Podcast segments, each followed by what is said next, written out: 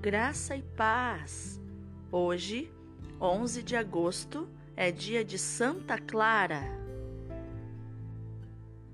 Clara de nome, mais clara de vida e claríssima de virtudes. Neste dia, celebramos a memória da jovem inteligente e bela que se tornou a Dama Pobre. Santa Clara nasceu em Assis, na Itália, no ano de 1193, e o interessante é que seu nome vem de uma inspiração dada à sua fervorosa mãe, a qual lhe revelou que a filha haveria de iluminar o mundo com sua santidade. Pertencente a uma nobre família, Destacou-se desde cedo pela sua caridade e respeito para com os pequenos.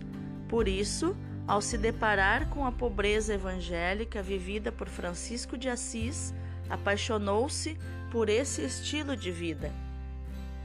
Em 1212, quando tinha apenas 18 anos, a jovem abandonou o seu lar para seguir Jesus mais radicalmente. Para isso, foi ao encontro de Francisco de Assis na Porciúncula e teve seus lindos cabelos cortados como sinal de entrega total ao Cristo pobre, casto e obediente.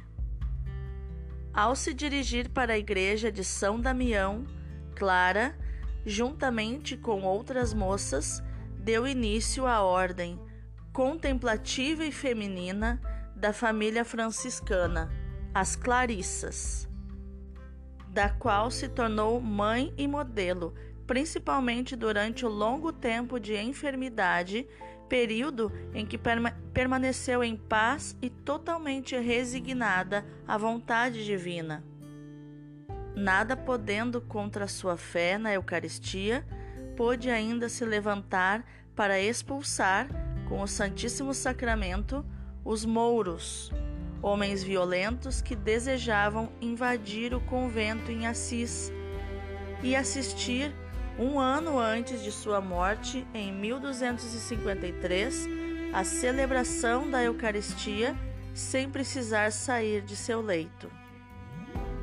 Segundo seus relatos, a celebração da missa aparecia para ela como que projetada na parede de seu quarto.